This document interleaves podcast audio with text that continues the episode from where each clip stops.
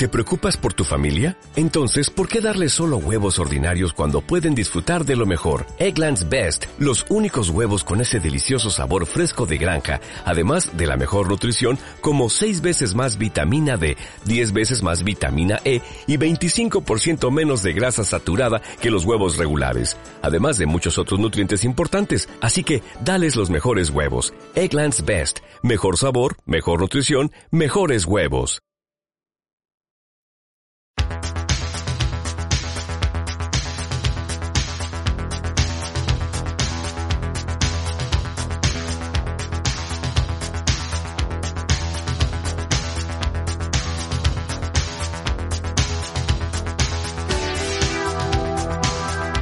Hola, ¿qué tal? Bienvenidos a R80 Magazine con C de Cine. Ya sabéis, el podcast que pone de actualidad el cine de videoclub y de los 80. Yo soy Juan Pablo Videoclubsero. Para este programa os traigo una entrevista, o mejor dicho, una tertulia cinéfila, que realicé hace unos días con el director Guillermo Rojas y el actor Jacinto Bobo. Estuvieron en Jaén en la muestra de cine español inédito presentando su película Una vez más, película estrenada el pasado Festival de Sevilla y recientemente galardonada con dos premios a Secán del cine andaluz, uno a la categoría de dirección Nobel y otro a la interpretación femenina. Una vez más, es una película muy cercana a la realidad de muchos de nosotros que pertenecemos a una generación que en un momento determinado de nuestras vidas tuvimos que buscarnos el porvenir fuera de nuestro sitio o ciudad debido a la falta de oportunidades o a la pasada crisis.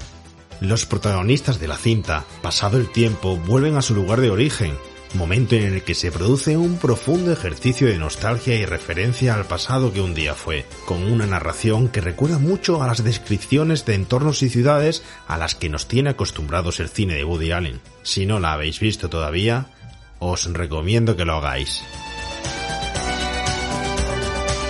En un encuentro que iba a ser fugaz y de forma casi improvisada, Guillermo, director de la cinta, Jacinto, actor protagonista y un servidor, nos juntamos en una terraza de un bar con micros en mesa para charlar un buen rato de su película, del cine de videoclub, del vídeo comunitario, de la nostalgia de los 80, de Star Wars, de los Ewoks, de Tom Hanks, del buen cine de acción, de Gris y su música, de los montajes de entrenamiento de los 80 y de mil temas más que iban surgiendo en esa tertulia de cinéfilos y cinéfagos que estábamos allí. Así que como creo que puede ser de vuestro interés, os dejo con ella, en un programa un poco más extenso de lo normal y algo diferente, pero con el mismo propósito y la misma esencia, Espero que os guste y recordar que nos podéis seguir en las redes sociales y que en breve podréis disfrutar, si no lo habéis hecho ya, del próximo monográfico de Remake a los 80, un programa muy muy nostálgico en el que hacemos un recorrido por el cine de animación desde el videoclub de los 80 hasta la actualidad, con un invitado muy especial que estoy seguro os va a encantar. Ahora sí, os dejo con la tertulia. Esto es Remake de los 80, especial para R80 Magazine. Estamos con Guillermo Rojas y estamos con Jacinto para eh, hablar de una película que habéis venido a presentar en la muestra de cine inédito de español, que es una vez más tu primera obra como director, tu primer largo. En eso estamos, sí, la primera película que he hecho como guionista y como director, súper contento de estar aquí en, Jaén en la muestra, creo que era el mejor sitio para que la película se viera en Jaén. Y aquí estamos arropándola y presentándola porque creemos que es importante estar aquí. Hay un, en la película, eh, en la rueda de prensa, bueno, nos has contado, vamos a hacerlo un poco informal, porque ya en la rueda de prensa habéis sido súper formal y tú también. Ya hemos dicho todo. El señor diputado, eh, en fin. Eh, es que otro tono, otro tono. Es, otro, otro estilo de contar las cosas y funciona muy bien.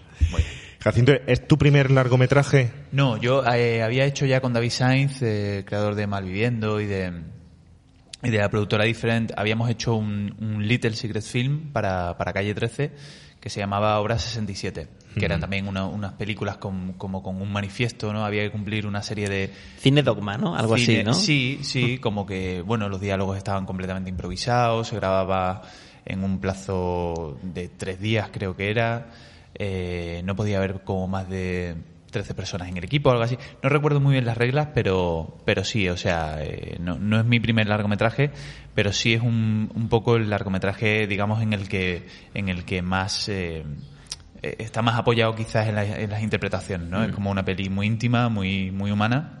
Es tu primer largo sin trencitas en el pelo. Es mi primer largo sin trencitas en el pelo y vestido de persona medianamente decente. Claro, o sea, sí. Exactamente. Oye, me ha llamado mucho la atención del largometraje, sobre todo el factor en el que tú has incidido mucho, Guillermo, el factor nostalgia. Un factor que está orientado, si no corrígeme, pero para una generación quizá, quizá más de hacia los millennials, hacia esa generación que ya a los 35 años se ven en un momento que han tenido que emigrar e incluso vuelven donde in- intentan recuperar eh, un poco su antaño, su pasado, esas relaciones, ese espíritu, pero algo de lo que la generación de los 80, o la generación, porque tú naces en el 82, 81. 81, perdón. Eh, los 80 te cogen, pues, casi recién nacido. Yo no sé, Jacinto, tú si te pilla muy lejos Yo soy del 86, pero, pero he, he vivido vidas anteriores. Ah, O sea, vale, vale. sí. No, eh, sí, me pilla un poquito más lejos, pero yo creo que realmente un poco casi que la diferencia a lo mejor que hay entre mi generación y la vuestra, que es muy parecida, es como que, y no sé si vosotros a lo mejor lo vivís igual, yo siento que mi generación siente que eh, se le ha vendido la moto de que si tú te preparabas y si tú estudiabas y ibas por el camino que tenías que ir, todo iba a ir bien. Eh, bueno, que quizá no ha sido tan así, ¿no? ¿No? Mm, no tengo yo esa sensación. ¿No? Sí, sí, claro. Es, es lo que tú dices. Sí, Claro. básicamente es como que durante un tiempo, yo todavía, como soy un poquito más joven, eh, no tengo esa sensación de decir. Más joven que quién. que tú. ¿Que yo? ¿Que yo? Claro, picha. Tú eres más joven que Ah, no, yo. más, no, más mayor, perdón, perdón, más mayor. perdón. Ah, bueno, hay en pequeños lapsus temporales. Yo sé que estáis entrando en una cápsula del tiempo, en remake de los Sí, 80 y tal, un poco confusa, ¿no? Pero, bueno, sí es cierto, retomando, ¿no? Que está orientado para ese, eh, Sí, sí, ese, ese- totalmente. ese perfil. Pero hay una generación que casi se solapa con ella, que es la de los 80, Sí. y gente que somos ya cuarentona, y ahí también te tienes que meter tú, Guillermo, porque te Casi, recuerdo que casi. eres mayor. Que eh, vivimos mucho de la nostalgia hoy en día, que esa crisis que de cierta forma reflejas también en la película, nos azotó de golpe a nosotros, sacándonos, ya no, no permitiéndonos trabajar, sino sacándonos de nuestro puesto de trabajo y teniendo que reinventar. Exactamente, claro, y sobre todo que te llega en un momento en el que tú más o menos tienes un plan de vida o tienes más o menos un- una idea ¿no? de cómo quieres organizar tu vida, en lo que quieres trabajar, cómo quieres relacionarte incluso con la gente y de repente todo eso se te viene abajo, ¿no? Entonces como que vas pasando los años, vas cumpliendo primaveras y dices tú, ostras, pues ya voy teniendo una edad y los sueños que yo tenía de joven no son tan fáciles que se cumplan o no se van a cumplir, ¿no? O sea, en mi caso, por ejemplo, a mí me hubiera encantado hacer esta película por lo menos hace 15 años. Recién salido de la facultad y de hecho lo, eh, mm, gran parte de, de lo que es la esencia de- del guion ya, ya, ya estaba en una idea que yo tenía cuando, cuando lo empecé a escribir con 20, 22 años, ¿no? Y, y ha costado sacarlo adelante porque no es fácil sacar producción independiente desde Andalucía, cuesta mucho tiempo, tienes que estar trabajando en otras cosas para poder vivir, o sea, yo en mi caso no me quise ir nunca fuera, no me quise ir ni siquiera, bueno, estuve, hice un par de cursos en Madrid de guion, pero no, no quise ir más allá, ¿no? Monté mi primera productora y, y todo eso ha hecho que el proceso fuera más lento. Entonces, claro, conforme van pasando los años, pues llega también ese sentimiento de desasosiego y decir, ostras, me está cogiendo el toro y no, y no estoy pudiendo contar una historia que, que hubiera querido contar antes, ¿no? Hay mucho de real en la película. La has escrito tú, Sí. tiene que tener una parte muy importante tuya, ¿no? Pero ¿hay algún momento de la vida, y lanzo esta pregunta para los dos, en los que os hayáis visto en una situación parecida a lo que estamos contando, eso de reinventarse? Yo mucho, o sea, yo mucho. De hecho, el, el, ya te digo, o sea, yo no pensé que fuera a montar mi productora nada más salir de la facultad y enseguida lo hice. O sea, quizá hubiera preferido hacer otras cosas y me tuve que reinventar, ¿no? Y, y, y nunca hubiera pensado que me iba a dedicar al cine documental durante una década y lo tuve que hacer porque era la forma un poco de ganarse el pan, ¿no? Entonces, yo no imaginé que iba a estar produciendo. Siempre me imaginé más escribiendo. Y me he reinventado como productor porque es la manera de sacar adelante tus proyectos. O sea que yo creo que sí, más en este mundo hoy día, creo que para sobrevivir, o sea, para poder adaptarte al medio, tienes que estar abierto a reinventarte, no sé si constantemente, pero sí muchas veces. Como tú te encierres y tú digas, yo es que soy director de cine y yo Claro. solo quiero contar mis historias y tal, creo que a lo mejor no te estás enterando de cómo va a funcionar la industria y no vas a poder sacar tus proyectos. Entonces creo que tienes que ser, más que reinventarte, que adaptarte. Tienes que adaptarte un poco. Sí, como que concebir también que al final, eh, como que la mayoría de las decisiones que tomamos o, o los planteamientos que, que, que afrontamos en la vida tenemos la sensación como de que son muy a corto plazo, como de que si tú de repente no has conseguido lo que querías con 20, 25 años y tal, es como que nunca lo vas a poder conseguir. O sea, yo por ejemplo, que, llevo actuando desde que, yo qué sé, desde que acabé la... Yo hice comunicación audiovisual en Sevilla y yo siempre me ha gustado la interpretación y me he podido dedicar a ello de forma profesional, pero, pero es eso, ¿no? A lo largo del camino, de repente estás un par de años en tu vida en los que pruebas otra cosa, te gusta, pero no tienes la sensación de que pues ya no voy a ser actor. O sea, o, o eso, desde mi punto de vista, es que casi el mayor error que puedes cometer, ¿no? O sea, es eso. De, de repente hay cuatro o cinco años que estás haciendo otra cosa y luego vuelves a actuar otra vez y luego pruebas a otra cosa, en fin, que... Pero sigue siendo actor. aunque Claro, no claro. trabajes, ¿no? Yo, eh, Sí. Hay una cosa que sí me siento como guionista o director, aunque no ruede. ¿Sabes lo que te quiero decir? Hay como una pulsión interna que tú dices, bueno, yo sé que es lo que me mueve por dentro y a lo mejor soy un director que no hace más películas, pero sí que ve películas y que disfruta. Y lo tienes ahí, si tampoco pasa nada. Creo que llegas a los sitios un poco cuando tienes que llegar. Hay como mucha mm, ansiedad Sí. porque tu primera peli la ruedes eh, coño, yo quiero rodar como Amenábar, con 24 años, y que mi primera peli ya esté nominada al Goya y que tenga premios, no sé cuánto. Creo que hay que tomarse la vida un poco como. Estás hablando del triunfo, estás hablando de, de la necesidad que tenemos Claro, hoy de- en día que en aquellos años pasados no existían, solo existía la satisfacción de hacer las cosas Claro. y ahora existe el hecho de necesito ser el primero en las redes, el que más me, me vean, el que más me escuchen, el que más... Y muchas veces, como tú dices, ¿cuántos cortos o guiones habrán quedado ahí en el cajón? Claro, y creo que hay que disfrutar el momento que estás viviendo porque si no, y la película habla un poco de eso, de, de, de, de no dejar escapar la oportunidad de, de disfrutar cada pequeño momento, porque es que si no, se te va la vida y, y estás como pensando en otras cosas que no, o sea, piensas más en el fin que en el camino, ¿no? Y creo que la película un poco defiende esa tesis. Hay que ver, ¿eh? eso es lo que se llama la recompensa emocional, que muchas veces, sobre todo los podcasters, eh, la llevamos muy bien a cabo. Nos remontamos a nostalgia. Nostalgia, tu película es pura nostalgia. Los 80 y remake los 80 son pura nostalgia. El oyente, el que os está escuchando ahora, se acerca hacia nosotros a conocer muchas veces el cine, nuevos eh, directores, actores, como es vuestro caso, pero también le gusta que ellos le cuenten esa nostalgia que ellos mm, viven, porque empatizan con vosotros, vosotros lo sabéis, sois contadores de historias, nosotros de cierta forma también contamos esas historias o las revivimos con esas películas de los 80 o del videoclub. En tu película tienes un factor nostalgia importante, que es súper chulo porque en una película actual hablar de nostalgia, levantar pasiones emociones es brutal, ¿no? Pero vamos a remontarnos a las vuestras. Venga. ¿Qué y vamos ya a, a realmente meternos otra vez por las puertas de ese videoclub. ¿Qué recuerdos tenéis vosotros de visitar el videoclub? Eh, jo, muchísimos, muchísimos, ya te digo. Yo, eh, eh, mira, yo soy de Córdoba. Allí había un, un videoclub mítico que era Fuente Guerra, que ya cerró. Y yo recuerdo el videoclub que era como una liturgia. O sea, el hecho de ir al videoclub, de encontrarte con cosas y de decidir allí mismo según la carátula que hubiera en el VHS. O sea, eso me parece mágico, ¿no? O sea, es que hoy día pasamos horas y horas en Netflix o en otras plataformas decidiendo, ¿no? y, y allí lo hacías un poco in situ. Y entonces, como tenías que llevarte una película, tenías que devolverla al día o a los dos días, tenías que ver la película. Entonces era como que un acontecimiento, oye, que le llamas a tus amigos, que he alquilado una peli, venga, todos a ver qué te digo yo. Yo recuerdo cuando alquilábamos eh, Conan, el bárbaro. Casi y entonces, y fue de las primeras pelis que alquilamos.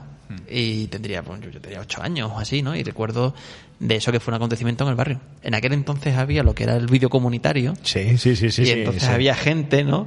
Eh, yo nunca entendí muy bien cómo funcionaba, pero yo no tenía porque vivía en un bloque pequeño, ¿no? Pero los que tenían un bloque Tú, grande... te- tú eres como yo, de los típicos que nos pasaba que siempre los demás iban al colegio hablando de la película que habían visto en el vídeo comunitario y en tu puñetero portal no llegaba el vídeo comunitario. No sabían ni lo que era. El vídeo comunitario tenía algo muy bueno también asociado que era que en la mayoría de los casos era conexión pirata. Sí, o sea, ¿no? sí, much- muchísimos de los sitios. Fue la primera, la primera piratería. Claro, claro, o sea que no se pagaba siempre. Y era un alguien que alquilaba una Es- película, lo subía como una especie de, como de Sí. interna y bueno, para adelante, alguien, yo tengo un nombre. el, eh, eh, con- el otro día hablamos con Benito Zambrano Ajá. y nos comentó que su primer trabajo fue eh, pirateando en un vídeo comunitario. Le ponía pe- lo que le, le daba la gana, ¿no? Es decir, alguien lo ponía, no, no pasaba como ahora, pero lo disfrutaba Claro. de lo lindo. Yo tenía un amigo que tenía dos vídeos y entonces era el rey del barrio porque alquilábamos una película y nos copiaba las películas. Entonces era como, "Ah, tiene dos vídeos. Entonces era como, entrábamos en una especie como de sala un poco oculta, rollo zulo, y ahí copiaba las películas, claro, en tiempo real y tal, ¿no? Pero, pero era un poco la forma en que copiábamos las primeras películas. Yo recuerdo, a mí me flipaba, por ejemplo, entrar en el videoclub y ver los pósters. Yo recuerdo que me, me flipaba la sensación de poder hacerme con un póster de esos. O incluso yo, por ejemplo, empecé a catalogar las pelis que yo tenía en casa. Sea, y les ponía como un numerito. Ah, qué bueno. ¿sabes? En la tu base de datos. Me hacía mi base de datos con mi, con mis VHS. Qué bueno, qué bueno. Cuando antes el merchandising no existía como, No había como nada. ahora, nada. Y, y matabas por conseguir Qué que te guardara el videoclub, Sí, te guardara sí. el cartel y ahora por internet, por cualquier sitio lo consigues todo. Mira, yo recuerdo, yo era muy aficionado a los cómics de superhéroes en los 80 y recuerdo que venían como dentro publicidad de unos muñequitos articulados que vendía, pues venderían en Estados Unidos o lo que sea. Si hubiéramos vivido hoy, o sea, la cantidad de cosas que hay, o sea, nuestra infancia en los 80 fue muy triste en ese sentido porque no había casi de nada, ¿sabes? Sacábamos partido a, a pequeñas joyitas que ibas encontrando, pero no, no hay de nada, claro. Pero ahora nuestros padres ahorraron muchísimo. Sí. Porque hoy en día yo no consigo ahorrar. Es decir, sacan el cómic de tal, la película de, de tal. todo, de todo. Pero si había una magia que tú y comprabas, ¿os acordáis de la TP?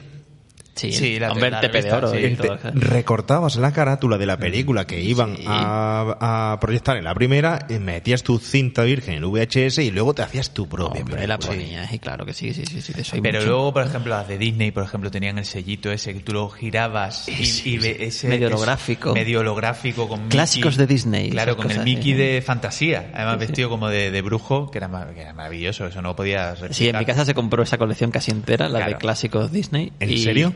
Pero Sí. en, en su época, eso era su- un lujazo. Bueno, yo creo que sí, pero yo tengo dos hermanos más pequeños y yo creo que pues eso sería finales de los 80, principios de los 90.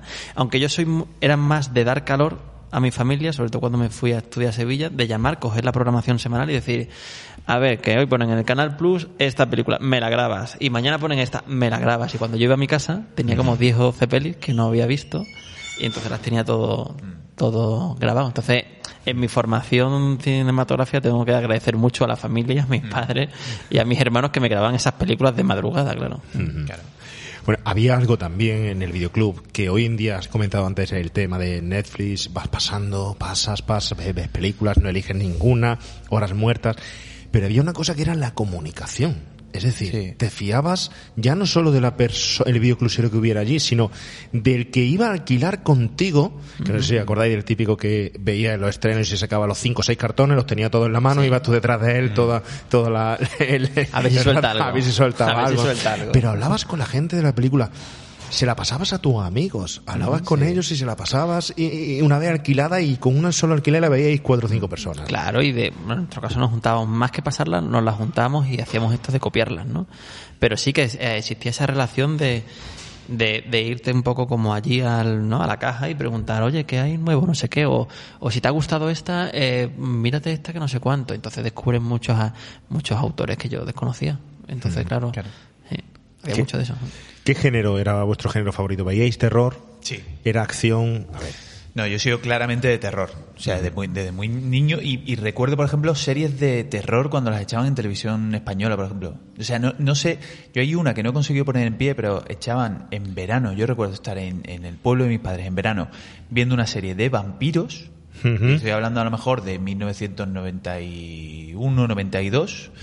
Y no, no, no consigo poner, poner en pie. ¿Cuál era? ¿Cuál era? Pero sea Silent Slop de Stephen King, el Esa la serial. pues, puede, pues puede ser. Era una TV movie que estaba dividida en dos partes, eh, llegó a ser. televisión. A ver, que es la típica escena del niño que aparece eh, siendo vampiro en, el- en la ventana de, Sí. de la casa. Silent Sí. Slop. Toma ya, tío. Vale, bueno, pues la ahora si quieres, cuando, cuando lo vayamos de aquí, te la Ser- dejo. Que ser- lo tengas. servicio público. Servicio Madre público. mía. El vídeo comunitario. Ay, remake. ¿Cómo funciona? ¿Cómo funciona, no? Pero sí, pero eso, eh, historias para no dormir, todo lo de Chicho, mm, Ibáñez, y luego, en los 80 tenía el género de terror, desde Cronenberg hasta John Carpenter, La Cosa, no sé si tenéis alguna película ahí de terror grabada aparte de, de esa. Yo soy muy poco de terror porque me daba mucho susto y mucho miedo. Yo sí que recuerdo, hace poco se ha vuelto a poner de moda la saga It, ¿no? Con los Sí. remakes. Y a mí eso me, me daba mucho miedo. Y al volver a verla ahora, he visto que no era tan de miedo la, la original, pero yo recuerdo que. Un poco de chichiporri, ¿eh? Pero la primera un poco de... Pero yo la recuerdo como algo terrorífico. Y, y- y me pasó una cosa muy graciosa: es que yo de pequeño, una vez alquilamos encuentros en la tercera fase. Y me dio mucho miedo. Sí. Pero no era consciente de que era encuentros en la tercera fase. Las creía que era la Guerra de las Galaxias. Y durante mucho tiempo no quise ver la Guerra de las Galaxias ni sus continuaciones porque pensaba que era encuentros en la tercera fase y que Qué me cagaba fuerte. vivo.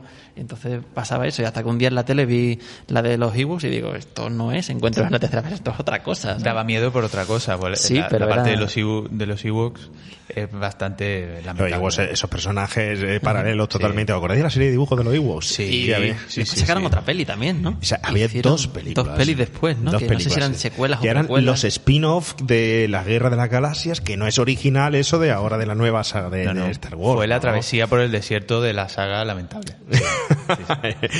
Bueno, bueno, lo que sí es cierto, bueno, que aparte de todo lo que comentas, ¿no? También había personajes carismáticos, películas como la- las que hemos estado hablando hace un momento, como Big o, o Sí. ese Tom Hanks, ¿no? Que, madre mía, eh, Sí, que era- al final son, te quedas con ellos porque te van acompañando. O sea, y, y parece un tópico, pero yo, yo me he criado con... Tom Hanks es mi tito. O sea, al final es tú, tú- si, si Sí. Tom Hanks viene a tu casa y te trae, mira, te he traído Sultana de Coco, Sí. tú te lo crees, Te lo crees. perfectamente. O sea, eh, no sé. O sea, me parece un personaje que realmente es un tipo que conecta con todo lo bueno que hay en ti y que tú ves Big, por ejemplo, y lo puedes ver con 10, 20, 30, 40 años, 50, 60 y estás disfrutando como un enano. Es maravillosa. Además que, y, y Vic tiene un poco de lo que habla nuestra película, porque no deja de ser un poco de, de, de alguien que, que lo sacas de su tiempo, Hmm. lo recolocas en otro sitio y, y, y ayuda un poco a superar toda esa nostalgia y todo ese tiempo que creíamos un poco Claro. que ha pasado, ¿no? Sí, eh, a mí me gusta, pero me gustaba más Esta casa es una ruina. Ese Tom Hanks un poco más petardo y de y tal, ese me gustaba más.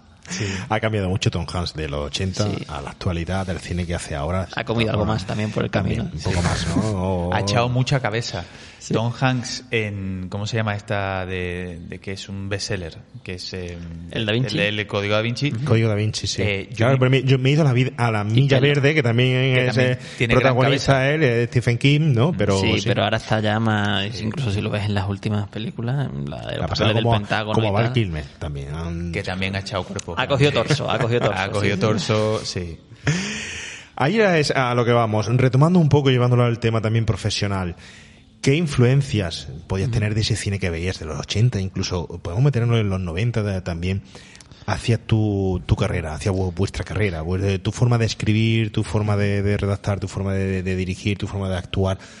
¿Qué películas tenéis ahí en referencia? ¿Qué directores, actores? Mira, yo te puedo decir que más que un hijo de los 80 me considero un hijo como del cine independiente norteamericano de los 90, ¿no? Y aunque en los 80 hay autores que me marcan mucho, como son el primer cine de, de Jim Jarmusch, por ejemplo, algunas películas de los hermanos Cohen, eh, los primeros casos que hacía también San Raimi, ese espíritu un poco colaborativo, que no les importaba hacer cosas con poco dinero, pero que lo defendían en festivales, ¿no?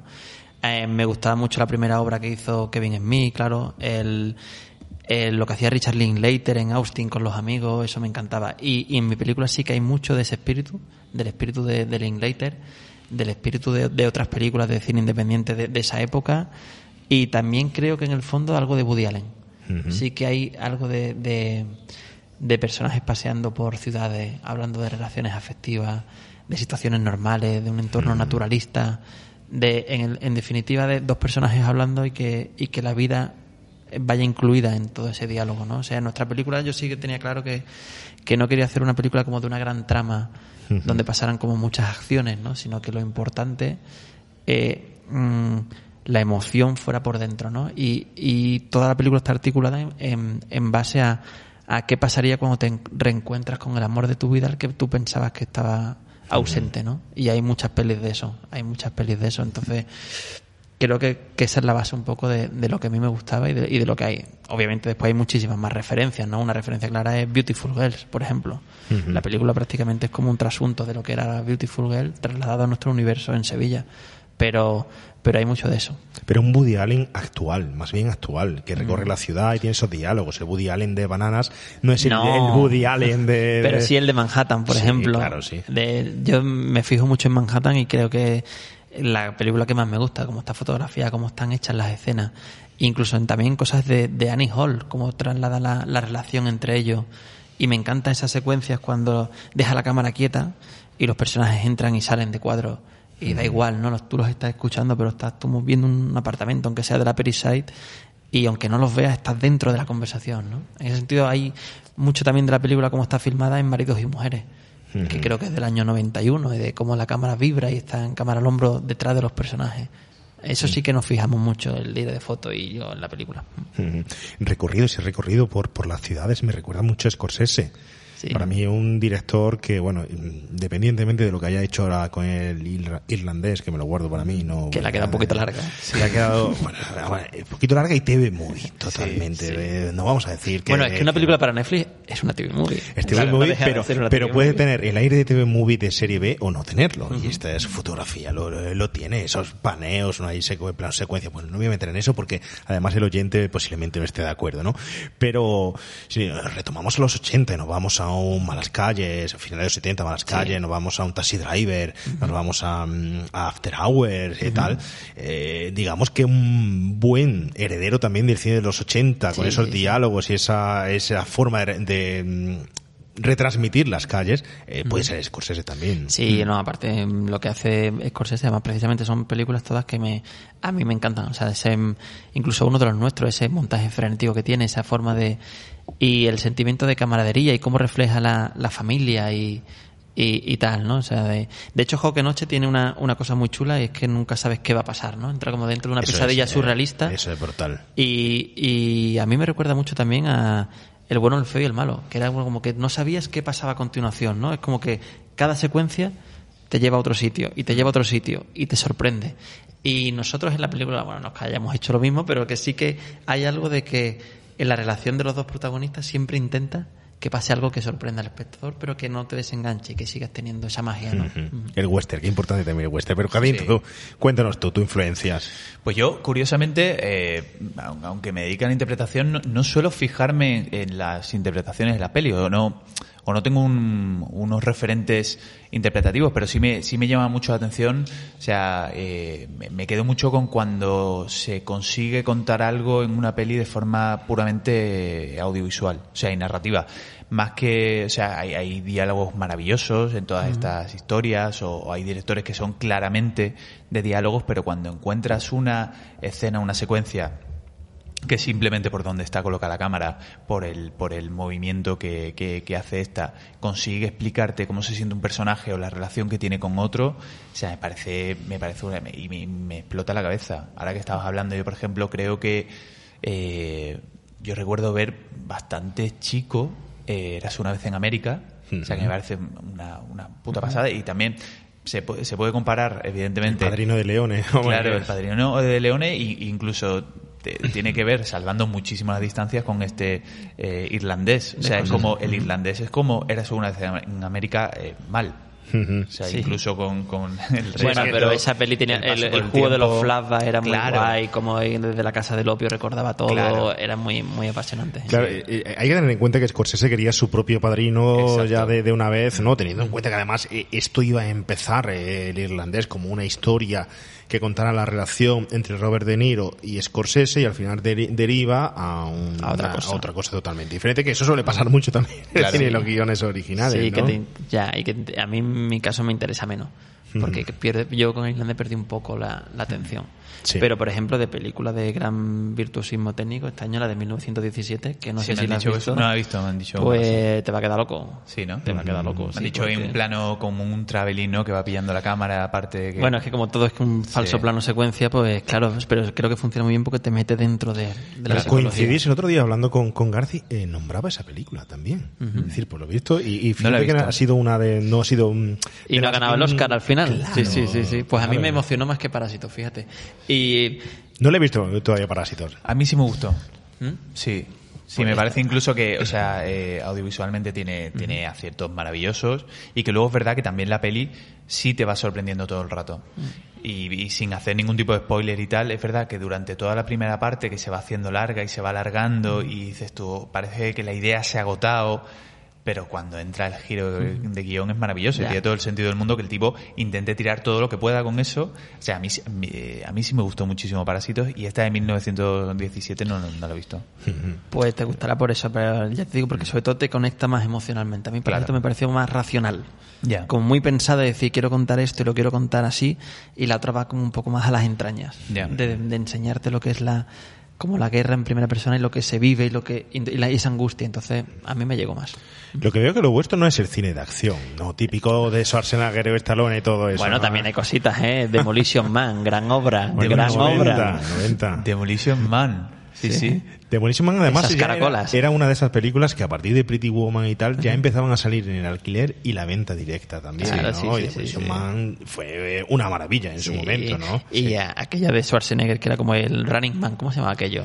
El corredor de el sí el corredor de Running Man eh, se llama la, la película Esa encerrado encantaba. encer- no, encerrado en Stallone eh, perseguido Perseguido. perseguido, basada en el relato de Stephen King Sí, también sí, sí. Eh, eso es ochentero ochentero Esa ¿eh? sí me encantaba. esa quizás sea del año que naciste del 82 Eh, Tanto no lo sé, pero ese Schwarzenegger juguetón, ese era muy divertido. Era muy divertido. Bueno, Sí. y Es que yo creo que lo, lo bueno que tenía la acción de los 80 es que tenía muy poca vergüenza. O sea, ahora es como de que se toma como demasiado. Quizá la saga de Fast, Fu- eh, Fast and Furious tiene un poquito más de sentido del humor. O sea, pero la acción que mola es un poco la de la primera jungla de cristal, que, que- hombre. que tiene su, su parte cachonda. O sea, el rollo de que tú sabes que estás viendo una mamarrachada y te lo estás pasando estupendamente. Claro, claro. Pero vosotros veis películas como John Wick o como la saga de los mercenarios. eh, yo la primera de los mercenarios la vi en el cine con un amigo, el no he vuelto a ver más.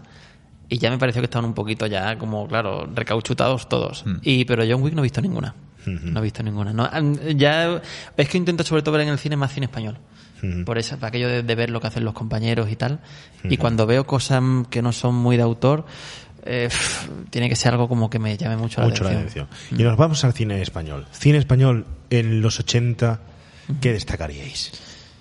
Pues a mí me encantaba mm, desde Los Santos Inocentes, por supuesto, a ese tipo de cine que reflejaba mucho lo que era la historia reciente de España y que yo creo que cambió cuando Amenábar hizo tesis. Todo ese cine que a mí me apasionaba y con el que yo me criaba, que era un cine, o sea, con un, con donde el tema, incluso el trasfondo político era muy importante, el, sin dejar la comedia, me encantaba. O sea, Bajarse al Moro es una película que me apasiona de los 80.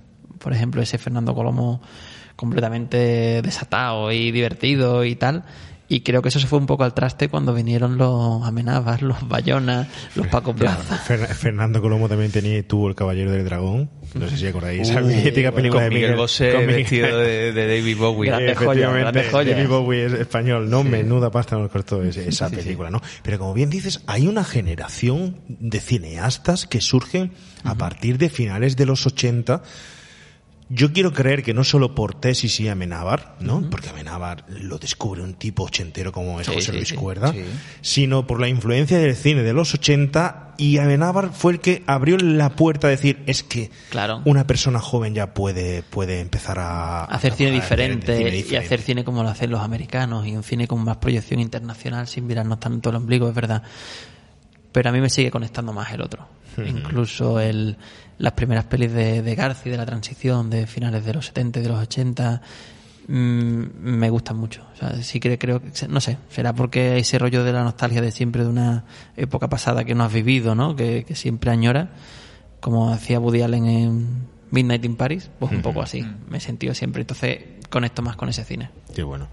Por cierto, vuestra película tiene mucho de música y música indie y un referente, has comentado antes que quería dejarle siempre que sonaran las eh, canciones completas, ¿no? Sí.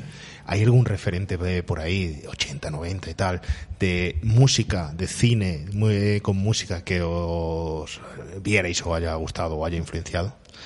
Eh, hombre, pues, no es exactamente de los 80, creo que American Graffiti es como de la mitad de los 70, que siempre es una película donde no para de sonar canciones. Y eso siempre me, eso me encantó. Y después el, la especie como de remake que hizo Linklater de, de Movida del 76, que no sé exactamente de qué año es, pero tiene que ser de finales de los 80, de Days and Confused, que es un poco una relectura de aquello, Y, y, y a eso me encantaba. Lo que sí yo he hecho, he echado en falta que cuando hay como una actuación musical y tal y se ve en, en pantalla, generalmente no, no te dejan como disfrutarla entera. ¿Sabes? Como que cuando hay un cantante es como que... Vale, utilizamos la secuencia como un enlace musical, pero no, no te dejan escuchar el tema entero. ¿Pero te refieres al cine de ahora o al de antes? Yo creo que... eh, En general, En general no lo he visto mucho. O sea, el- en Blues sí. Brothers puedes Sí, hincharte claro, de, de verte. Eh, eso es lo que Sí, pero tenía... la película era casi eso, sí. Claro, claro. Eso es lo, lo que íbamos en los 80, ¿no?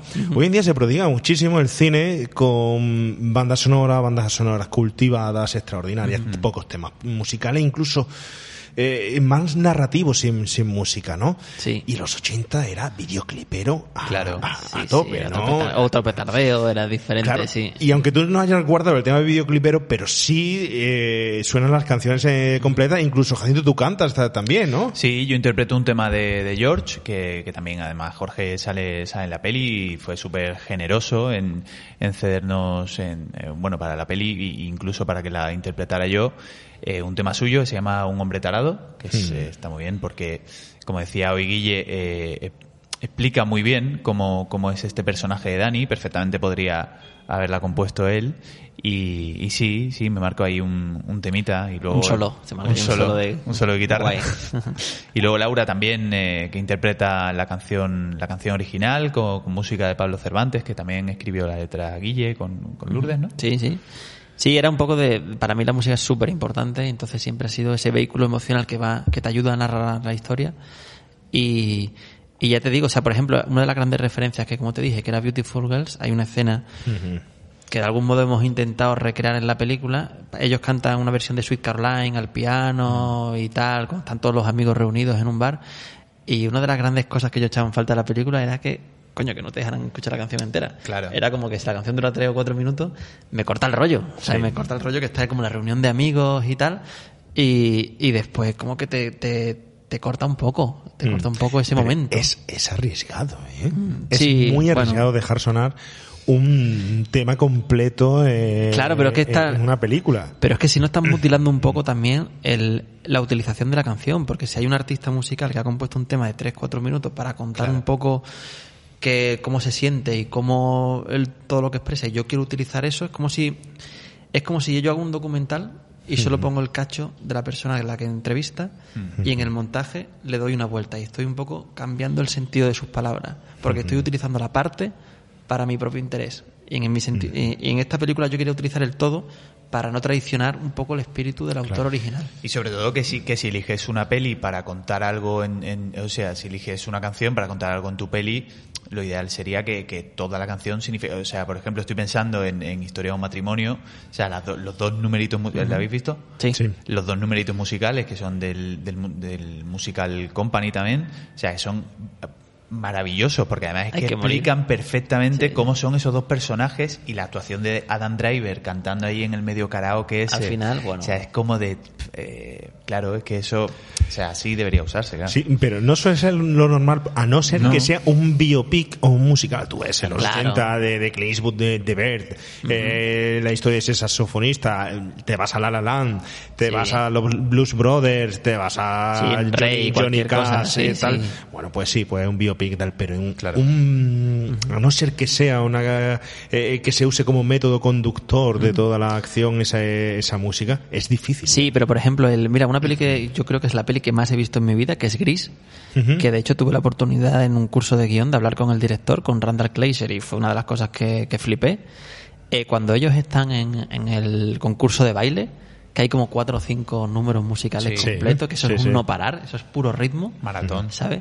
Pues eso es un flipe. Y ahí no te corta nada, o sea, no te baja el Mm. ritmo. Entonces, una de las cosas que yo creo que, que sí quería emular un poco ese espíritu. Qué bueno. De decir, oye, disfruta la canción, coño, que te lleve el flow, que te lleve el ritmo, ¿sabes?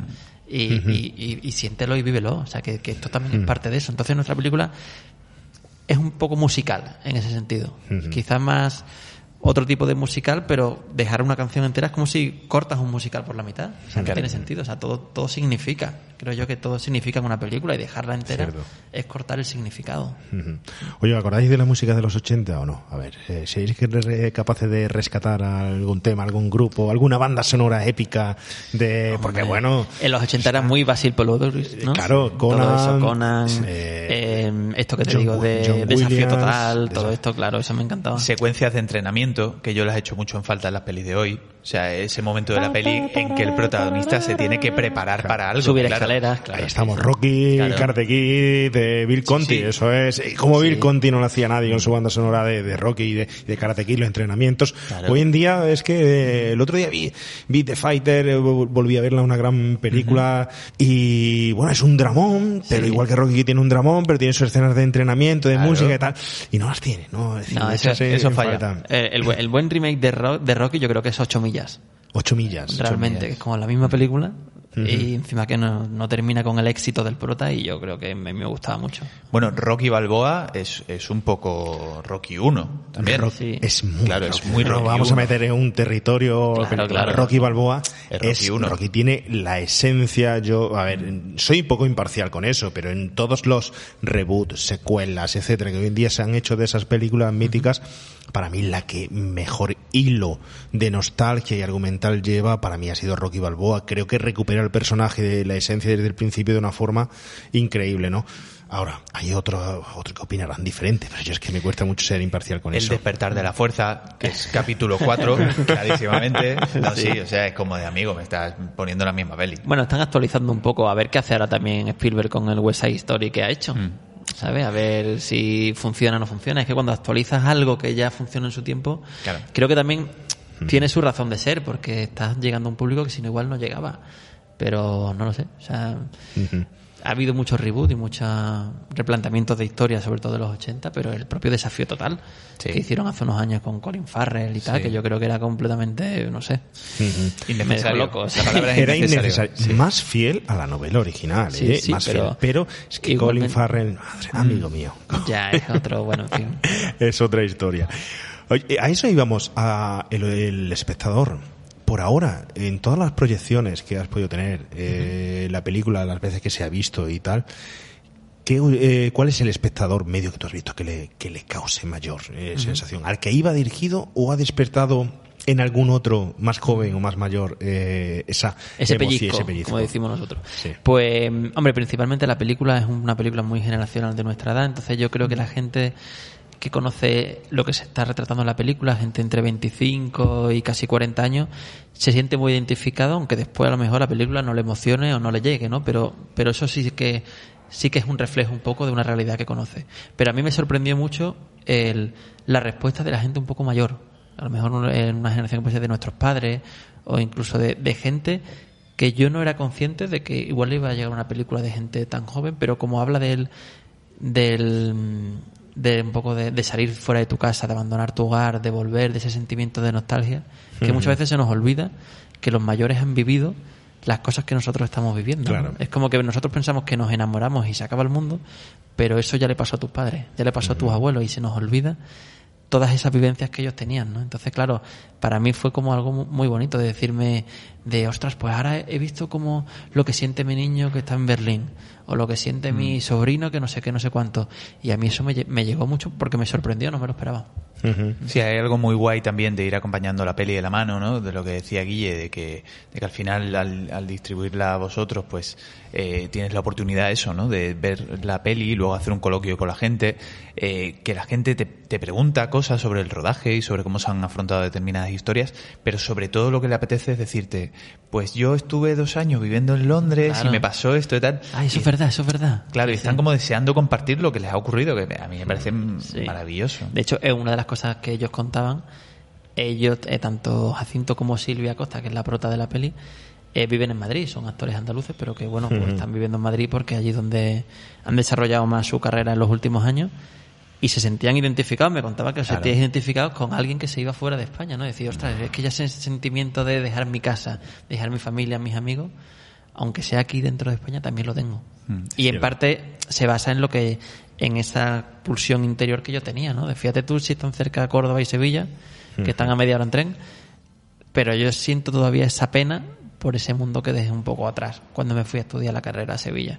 Claro. Y entonces, pues a partir de ahí, de ese sentimiento, fueron haciendo un poco la peli. Es que se, se me olvida que antes de todo esto estaba ya Pepe Vente para Alemania, ¿no? Claro, todo. Que es lo que tú comentas, que de todo se ha vivido y incluso antes se emigraba mucho más y te ibas sin Y te saber. ibas y no volvías. No y volvías, tal. sí. Ahora puedes volver y el Skype ha unido mucho y, en fin, ha hecho un poco que todo sea más llevadero. Pero ese desarraigo y esa. Quizá esa eso da más nostalgia, es decir, Claro. saber que tienes la oportunidad de hablar con ellos y que están ahí y conocer y, se- y que quede la opción de volver, eh, se sufre más que cuando dices me voy y, Y me voy. y me voy Y rompo, ¿no? rompo. Todo. Es decir, esto es lo que hay Puede y ser, no sí. hay otro me he olvidado mm, forzosamente. Porque no rompes el vínculo, quizá. Y en la película hay algo de eso, de que el, el personaje de Abril no acaba de romper el vínculo con el pasado que dejó atrás. Bueno, pues eh, vamos a ir concluyendo eh, esta, hay que decir, improvisada entrevista. Hombre, por favor. ¿eh? Improvisada entrevista, hay que decírselo a los oyentes claramente. Encontrada. Encontrada. Ha sido una cuestión de que ellos venían a Jaén, esta tarde proyectáis en el Cine La Loma vuestra película para todos los que se, se acerquen. Eh, habéis venido a presentarla, hay coloquio allí. Sí. Eh, esperamos que sea de todo un éxito. Y en la rueda de prensa, bueno, hablando y tal, y hemos dicho, ¿por qué no hacemos un programa? ¿Por qué no nos Bueno, juntamos? ¿por qué no nos juntamos? para hablar de las cositas que nos gustaban de los 80? Y, Y aquí estamos, ahí está- estamos. Y no sé, para terminar, si quiero, aparte que os voy a hacer el socio un millón, que os explicaré lo que Ah, es. venga, ¿Cómo?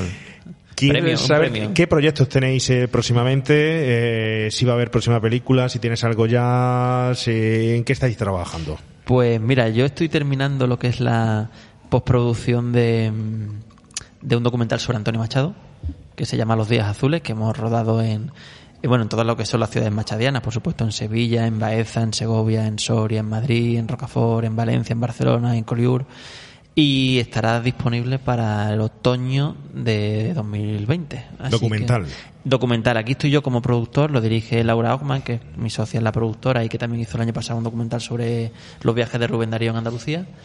Y, y bueno, y la verdad que todo es muy nostálgico, porque el propio Rubén Darío eh, y Machado siempre tenían como esa añoranza de, oh, el propio Machado, ya ves tú, que estuvo toda su vida añorando el patio de Sevilla y el limonero y, y el azul del cielo y, y todo ese paraíso perdido que tenía, ¿no? O sea que todo, yo creo que todos nuestros proyectos están un poco entroncados con ese tema. de- Mucha nostalgia, ¿eh? Aquí. Mucha nostalgia, sí, será que somos unos nostálgicos empedernidos. De hecho, hay una dedicatoria en la película, al final, que, bueno, Sí. que se lo dedico a, a los nostálgicos y a... Ahora no me acuerdo bien, pero era como... ¿cómo O sea, era? los que se han tenido que ir a lo Sí, bueno, aparte de lo que se, se exilian y tal, era como a, a todos los nostálgicos y, y melancólicos. Y a los melancólicos. nostálgicos y melancólicos. Habrá que ver cuando volvamos a retomar esta conversación eh, dentro de 40 años de lo Sí. que estemos hablando. ¿Qué nostalgia daba aquel programa que hicimos aquella Hombre. vez en el quinto? Claro. Aquello.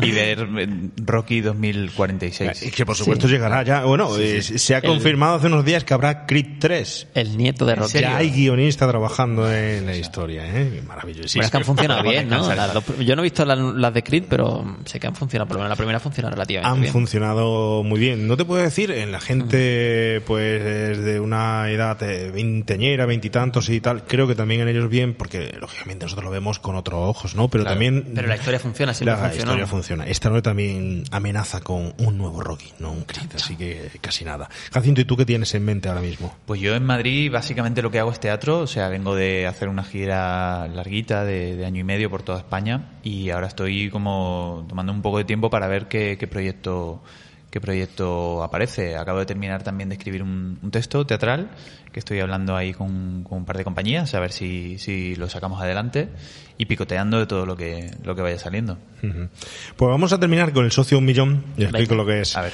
Cuando los orígenes del videoclub, eh, cuando ibas a alquilar el videoclub, no ibas, te hacías la tarjeta de socio, eh, metías 100 pesetas o 20 duros y llevaba la película. No. Tú tenías que llevar una película en VHS o en beta, eh, dejarla allí en el videoclub y a cambio de eso, de dejarla, comprarla y dejarla allí, ya te hacían socio y tú te llevabas otra película. ¿Eso lo habéis vivido? ¿Acordáis de No, eso? Yo eso no me acuerdo. Pues es, los orígenes Sí. como tal eran así, socios, realmente era una sociedad siendo Alguien que socio, decir, aportaba una película. aportabas una película, te gastabas las 15.000 pesetas que costaba una película y tal, la dejabas en la estantería y ya tenías derecho, pagando tu cu- cuota y tal, a sacar a otra. sacar otra y Ah. todas las que hubieran allí. Pero tú tenías que haber dejado allí una película Pero pagada. había alguna lista, o sea, por ejemplo, tú llevabas Amanece en los pocos y decían, esta ya la Ya tenemos. En- depende otro siempre de- del, videoclub. del videoclub. Siempre te daban, compra esta, compra la otra, tal, Ah, claro, claro, comprabas o te la- o, vamos, básicamente te la compraba el del videoclub y tú la- se la pagabas. Vale. Yo he comprado en Videoclub las típicas películas que ya no alquilaba nadie, que ponían Sí. a la venta después a eso a 200 pesetas, 300 pesetas, y he comprado mucho en el Videoclub de, de cosas que la gente no alquilaba, pero Sí. nunca he llevado cosas así. Bueno, pues eh, vosotros sois el socio un millón, vais a dejarnos vuestras películas, pero bueno, ya sabemos que no traéis ninguna, ¿no? Pero vuestras recomendaciones. Os vamos a pedir que nos recomendéis una película. bueno, Venga, venga, venga. Entonces, esto me gusta. me he hecho venga. para atrás la. Venga, rápido. Una película de serie Z. Una película de serie B. Otra película de esas que se alquilaban, que costaban 200 pesetas, de esas de, sobre- de sobremesa que tú podías quedarte dormido en la siesta y luego retomar el, el hilo de la película perfectamente. Y un blockbuster, un peliculón. Como he pillado de imprevisto, dejo que sea de cualquier época. La película que, que queráis. Pero empezamos. Serie Z. Eh, Karate muerte en Torremolino, serie Z. Perfecto. Perfecto, Sí, que claro, yo- claro, claro. De hecho, yo fui a verla, eh, creo que tuve que ir hasta Jerez a una especie como de cineclub a verla, porque en su momento era como muy underground, no estaba internet y, y bueno, venga esa, venga, Pedro te muere, venga, Karate muerte en Torremolino. Sevilla Connection, ¿qué sería? Oh, qué grande. ¿Podría ser serie Z? Serie, yo o creo que serie sí, B? ¿no? Eh, eh, animo a que se A que la investigue vean. Se investigue. sobre Sevilla Connection. Venga, perfecto. ¿Vale? Vale. Una serie B. Una serie B. Cry Baby en lágrimas, ¿sería serie B o no sería? No, no la he visto. ¿No has visto en lágrimas? No, no la he visto, Pues no tienes sé. que verla. por Venga, favor, la dejamos ahí recomendada. Venga. Dinos, ¿de qué año es aproximadamente? Yo creo que del 86-87, de De- las primeras pelis de Johnny Depp. Venga, perfecto. En lágrimas. La primera de, de Johnny Depp Esa es de fue, John Waters, además. fue Pesadilla en el Strip. la Pues primera esta que- que después. Eh, yo, es más, yo creo que es de... Super Joder. tupé. Super tupé en, en el M Street, a saco. O sea, el pelo levantado full. Yo creo que de, de serie B me quedaría con Brain Dead. Brain Dead. Sí, con un joven Peter Jackson. Sí. Perfecto. Brain Dead. Vale. ¿Qué más? Título de sobremesa, de esos de 200 pesetas, de esos que, que como ahora hecha... ¿Vosotros veis, veis algo de tele? A mí me flipa verlo. Sí, siempre veo algo porque sí, yo creo que tienes que estar por lo menos saber lo que ponen. A mí me flipa los sábados ver las películas alemanas de sobremesa. Hombre, maravillosa. Me parece que tienen unos guiones increíbles, retorcidos. Que los actores son noruegos, ¿no? Sí. Pero que la película es alemana, de Yo producción te alemana. recomiendo fervientemente una cuenta de Twitter que se llama Peli de Tarde, bueno. que está haciendo una buena investigación sobre todo este tipo de Sobre cine, de gente que de repente le deja a su niño a una muchacha rubia, que ha tenido un pasado muy tormentoso y Eso ocurren muchas cosas malas. Vale. Yo me quedaría con... Entonces estás puesto en ese cine. Sí, soy, mu- soy muy fan de ese tipo de películas que es como de un encuentro inesperado, ¿no? Sí. Y tú eres, tú vas a abrir una tienda de cupcakes en, en un pueblo de... Qué bueno, qué, de- buen- qué sí. guion, qué pedazo. Sí, guion. y te encuentras con tu antiguo novio, sí. Aquí que sería algo así como abrir una tienda de venta de aceite o una abrirse una tienda de, de, Claro, una de- mercería. una mercería Sí. o algo de o eso. de cerveza artesanal, ¿no? De- que también claro. se lleva mucho, Y de que- alguien que vuelve de la gran ciudad y dice, venga, voy a abrir mi cerveza artesanal aquí. Y tienes un pasado que militabas en un bando que no era el correcto. Y esas cosas. Yo hay, hay una que, que vi una vez en Antena 3 que, que además busqué cómo se llamaba en original porque me parecía maravilloso. El título original era The Kidnapping, ¿vale? El secuestro. Y el título en castellano era Atrévete a secuestrar un niño y verás. Joder. Imaginaos, o sea, maravillosa. Claro, joder. no la apuntamos, Sí, ¿eh? no Sí. Hay que buscarla, hay que buscarla. Mira, una peli que me encanta ver, eh, la sobre- no sé si es más de sobremesa o de noche, que la, antes la ponían mucho en Navidades, que eran los Gremlins. Yo recuerdo que siempre la ponían en Navidad y era de esas pelis que, que te enganchaba y no es una, especialmente una película que me, que me apasione, pero era como que te sentía atrapado, ¿no? Y veías como, eh, pum, película navideña y veías los Gremlins. ¿no? Claro, en Entonces Navidad era- hizo mucho para, Sí, para eso, claro. para la, la de sobremesa. Y Blockbuster, peliculón para, para vosotros que re- recomendaríais. Eh, los 80, pero fina, fina. Que no, no, no, no, 80. no, no, perdona. Eh, la película de los Power Rangers del noventa y pico. Toma, de eso. cuando estaba la serie eh, On Fire. Pero eso lo meteríamos en serie B, ¿no? No, No, no, no, no, es un peliculón como la copa de un pino. De hecho, ha habido un drama porque creo que uno de los protagonistas está en la cárcel por asesinato. Sí, cosas graves. Ha habido cosas pero duras. ¿Vosotros qué veis y leéis? No sé, qué, Eh, qué- mara- qué- maravillas. qué cosa. Sí. Y- los y- Power Rangers en aquella época Rangers. eran junto, no sé si acordáis, domingos, Humor Amarillo y Power Oh, por Rangers. Sí. Una Y- seguida de, de otra. Yo voy a, voy a apostar por una que creo que supera en calidad y en repercusión, que es la película de Super Mario con Bob Hoskins y, Y con John Leguizamo. John Leguizamo, que fue una puta maravilla Sí. y que fue un fracaso estrepitoso. Menudas claro. expectativas había de, de, De ese- Super Mario. Antes que Super Mario y el intento de Super Mario y que sí fue un gran exitazo y una película indie total de producción independiente y fue revolucionaria también para el cine del paso de los 80 a los 90 fueron Tortugas Ninja. Tortugas Ninja. Eso fue- April O'Neil, de ahí saco yo el título, no te creas que no, de April O'Neil. Qué guapísima, ¿eh? Qué guapísima. Sí, sí, no, me, me hicieron creo que tres, ¿no? O dos. Creo que hicieron primero dos y después una tercera. Después han hecho una de animación y otra con también con imagen Buenas, real. buenas dos. O sea, con gente metida dentro de trajes de goma, Dos, dos. sí, las sí, dos sí, primeras. sí, sí. Hubo una tercera, no tan tal, pero las dos primeras genial. Y luego de lo que son remake, revival, se han hecho ya infinitas. El maestro ¿no? Astilla. Sí. Casi nada, casi nada. Ese era mi mote en el colegio, fíjate, el ¿En maestro serio? Astilla. Bueno, bueno, eso Ahí, tienes esto que es una revelación. Sí, sí, sí, sí. Eso tienes que explicarlo, Sí, ¿no? porque como yo tengo así las paletas superiores un poquito grandes, me decían el maestro. Astilla. Sí, sí, sí. Bueno, ahora es cuando uno tiene nostalgia y dice, a ver si tengo ese reencuentro con los chicos del colegio, que os voy a decir yo ahora cuatro cosas. ¿Dónde vais está el a, a enterar. Sí, pues, bueno, películas de reencuentro de esas hay muchísimas, ¿no? Desde la propia reencuentro, Los amigos de Peter, Gran Cañón, y, y sí que fue un... Hay como todo un... ¿Cómo se dice? Un, un género que es películas de reencuentro. Entre ellas la de Beautiful Girl, que es la que te digo que, que marcó la película nuestra. Bueno, pues Jacinto Guillermo Rojas, una vez más eh, de la película que hemos intentado hablar, aunque fijaros todo lo que nos hemos derivado, ¿no? Bueno, pero está divertido también hablar de otras cosas, porque normalmente una entrevista siempre te dicen, bueno, ¿y qué quieres contar? ¿Y qué has hecho? ¿Y cómo fue el rodaje? ¿Y qué tal las relaciones? Y no sé qué, no sé cuánto. Hablar un poco así de, de todo lo que te inspira, de todo ese background que tienes tú, también es importante para que la gente sepa de, de dónde venimos, ¿no? Cierto, eh, ha sido un placer teneros en el programa. Un placer esta entrevista repentina, matutina y bueno, deseo que vaya todo fenomenal la proyección, que vaya fenomenal los próximos proyectos y espero volver a veros en más. Que nos veamos prontito. Venga, un besito. Gracias. Un abrazo.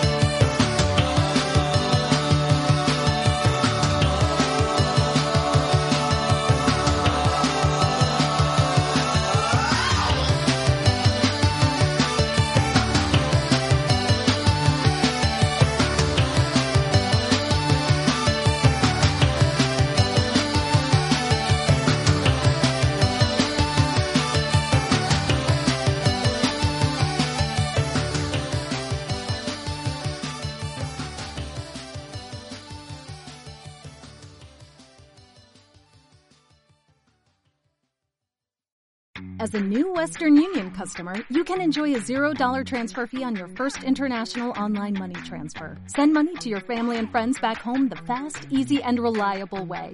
Visit westernunion.com or download our app today to get started, and your first transfer fee is on us. FX gains apply, not available for credit cards and transfers to Cuba. Services offered by Western Union Financial Services Inc. and MLS 906983 or Western Union International Services LLC and MLS 906985.